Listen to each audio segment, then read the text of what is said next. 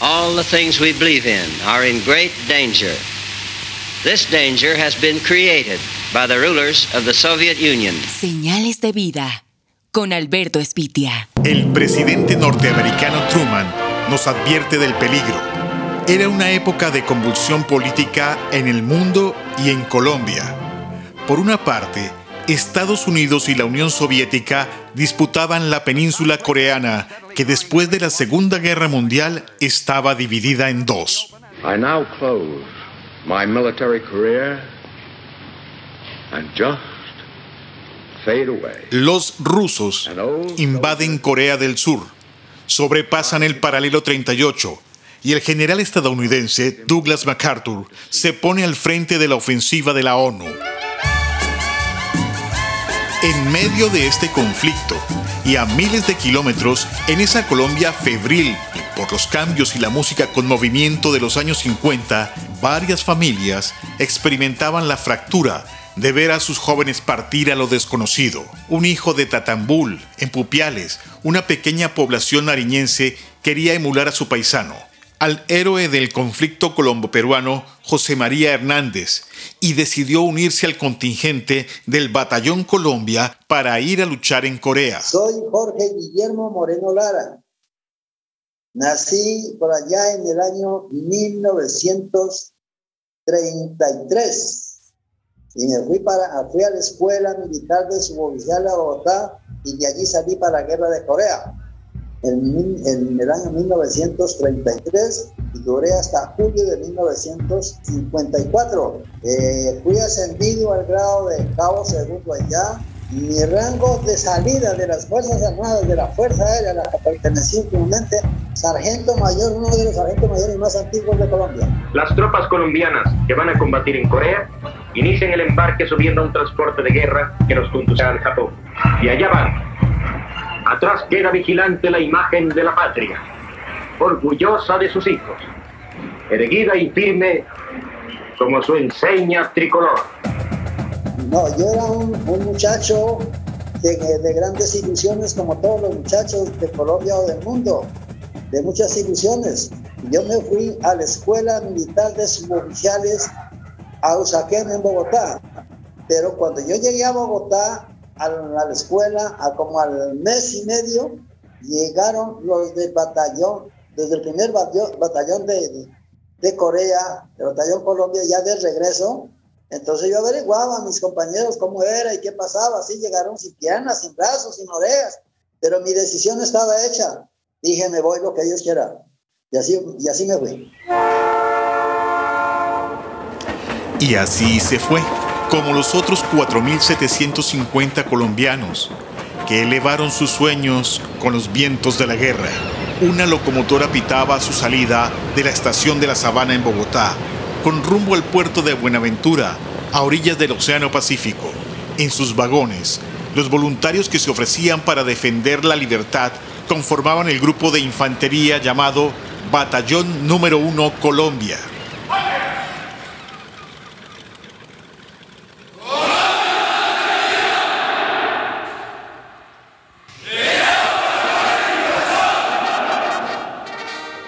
Tenía dos factores. El uno, en ese primer batallón llegaba un compañero mío, claro, más antiguo que yo, que estuvo en el colegio, que se llama Jorge Vallejos.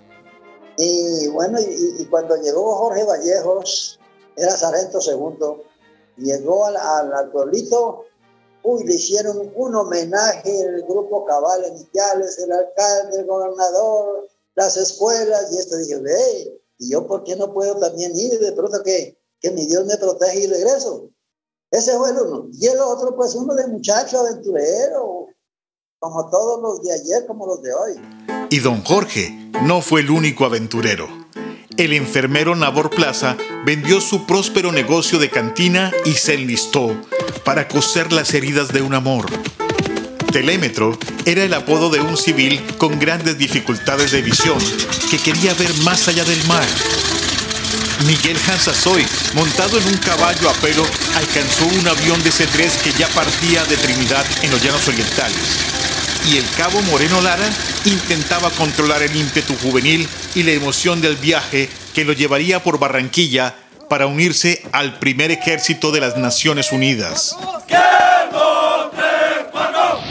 ¡Ay de la libertad! ¡Ay de la tranquilidad de la vida! Si el Partido Conservador no sabe estar a la altura de su deber. El presidente Laureano Gómez respondía al compromiso de Colombia para estar a la altura de la Organización de las Naciones Unidas para conformar una fuerza multilateral.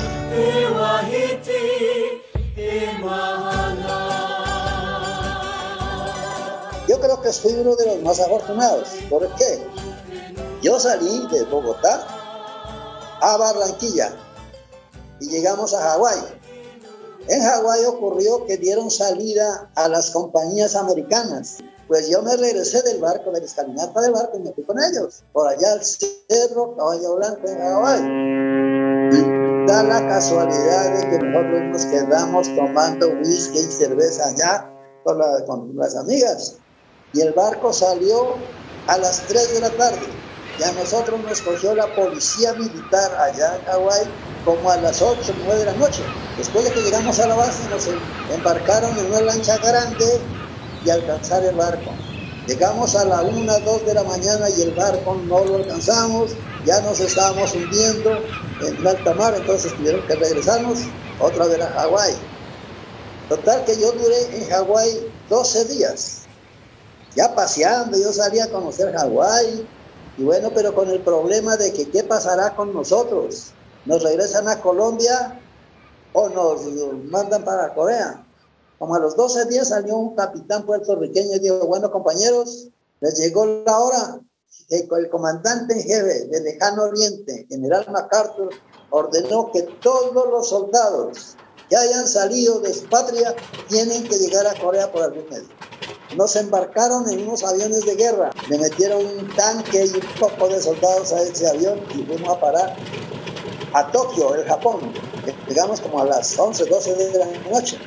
Total que yo llegué 15, 18 días primero que el barco con el que llevaba toda la tropa. Mientras el cabo Moreno se adelantaba en un avión a sus compañeros soldados, los barcos se iban llenando de voluntarios que no sabían ni dónde quedaba Corea. Las dos terceras partes de los enlistados desertaron y civiles fueron apareciendo espontáneamente como el de un paraguayo colado que se unió al grupo y así en cada estación se fueron sumando para llenar las vacantes. Entusiastas que pasaban el largo trayecto marítimo cantando, simulando corridas de toros y hasta un reinado con un carnaval por el dios Neptuno. Los del ejército estadounidense no entendían cómo alguien que iba a encontrar la muerte podía estar tan alegre y así, con sus cabezas repletas de dudas, llegaron a Corea para encontrar la respuesta.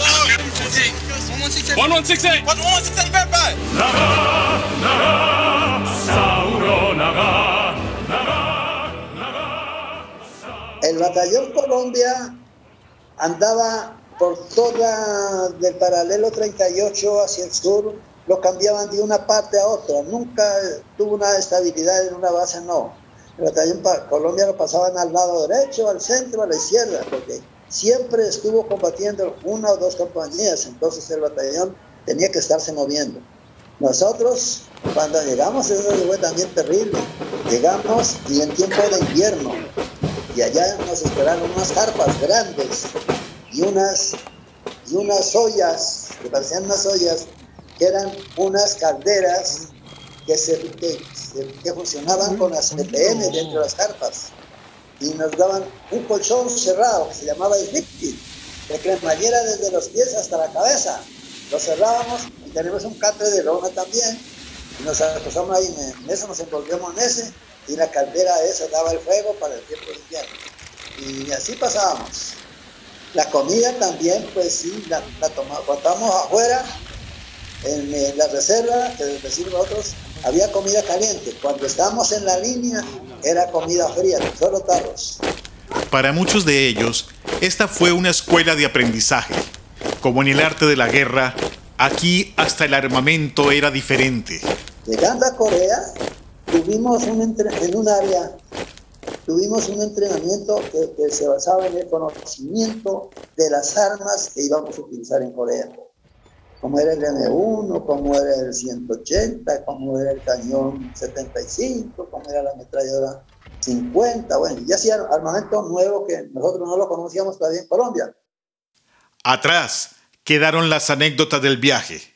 Había llegado la hora de actuar en la realidad. En serio, en el teatro de operaciones. Yo desde que vi los primeros muertos, yo sí tomé, a pesar de ser muy muchacho, 18 años, yo todas las cosas las tomaba en serio. Yo, yo no, nunca negué la táctica, nunca me abandoné la malicia. Me preparaba para correr, me preparaba para hacer ejercicios, bueno, para todo. Sí, a mí me parece que eso fue lo que me ayudó a salvar porque el relevo mío, el noveno relevo, se, se murieron, éramos, nosotros éramos 250 y de mi compañía quedaron 32. A todos los mataron. This is Korea. En lo sucesivo, los disparos y los muertos se repetirían escena tras escena en cada montaña empinada y rebautizada por los militares, como la del 180. Guerra, guerra como tal fue el 10 de marzo entramos a atacar a un cerro que llamaba 180, donde habían como unos 150 chinos, o ellos eran más.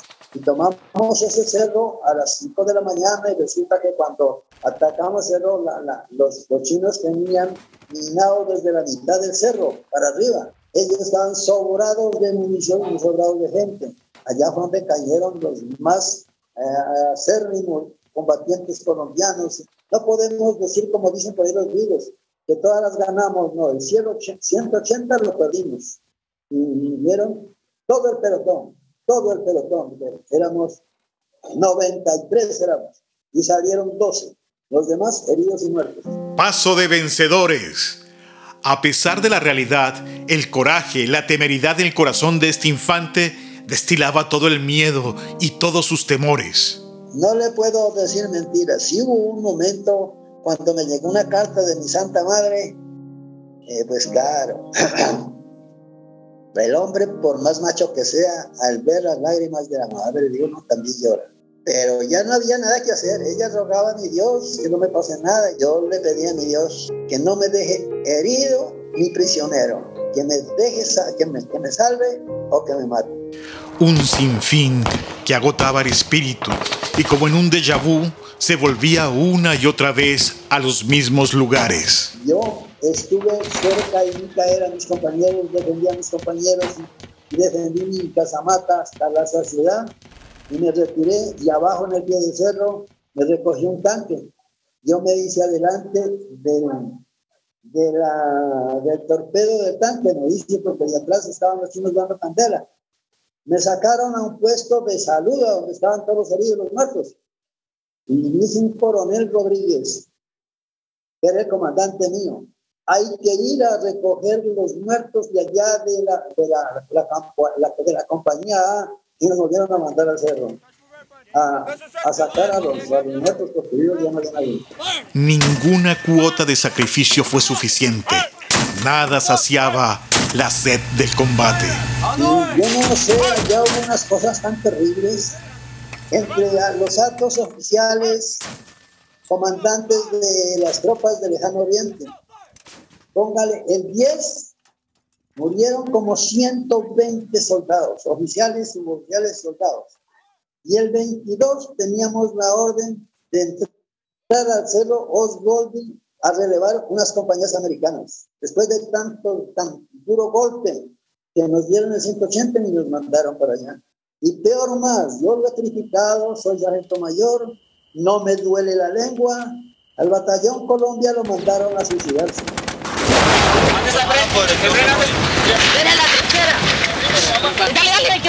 El Monte Calvo, el viejo Calvo, Al Baldi, estaba preparado para el asalto de los agotados, para jugarse todo en el encuentro cuerpo a cuerpo con el enemigo.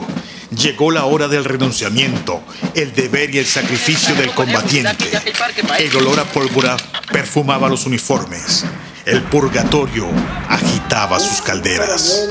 Un general que era de la séptima división, que tenía bronca Entonces ese, coronel, ese general, era el comandante del, regimiento a la cual perteneníamos nosotros y nos volvió a mandar a don, al infierno. Y yo me quedé solo porque el, el compañero mío que llevaba el grupo de la ametralladora no llegó, nunca llegó. Era una, una inclinación, digamos, 60 y por ahí subían 40, 50, 100 chinos. Esa, pues, ametralladora comía de la derecha a la izquierda, a la izquierda, pero arrasando. Mataba una cantidad de gente de esa y al ratito se levantaban otros y hágale. Hasta que por ahí en una hora, hora y media, los chinos entraron al cerro. Y ya en ese, en ese momento yo había visto a mis compañeros, unos a la derecha y otros a la izquierda, pero echaron para atrás. Como yo miro para atrás, habían como siete, ocho ahí en la zanja de arrastre. Y les dije, compañeros, echen para atrás que me voy para atrás. Todos estaban muertos. Es susto tan bárbaro. Yo tenía, no me da pena decir, mi novia, mi primera novia, cuando me fui a despedir de soldado en guerra, me regaló una medallita de la Virgen del Carmen y una canita de oro. Yo, yo la cargaba y dije, madre mía, sálvame, que no me dejes muerto y no prisionero. Y cuando el teniente Acevedo grita, ánimo colombianos que ya viene el refuerzo. Y resulta que los chinos ya estaban posicionados donde yo estaba el día anterior, en el Cerro del Vivo, bien adelante. Ah, a ver, ya. ya no teníamos nada que hacer. Los chinos nos encontraron y, desafortunadamente ahí, yo fui el que caí ahí.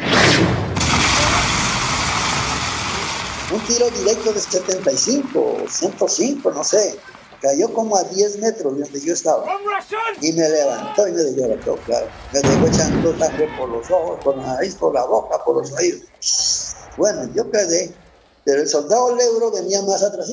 Entonces él dijo, no está respirando, está respirando. Está respirando. Entonces me arrastraron hasta debajo de una piedra que quedaba debajo del, del bunker del review una piedra inmensísima, y ahí me metieron con ellos. Sus 88 años, el veterano sargento mayor Jorge Guillermo Moreno Lara sigue revisando su equipaje, su tula, tratando de encontrar el reconocimiento perdido y su entrada triunfal a Tatambul en Pupiales, Nariño. ¿Qué pasó con los soldados que fueron al batallón Colombia?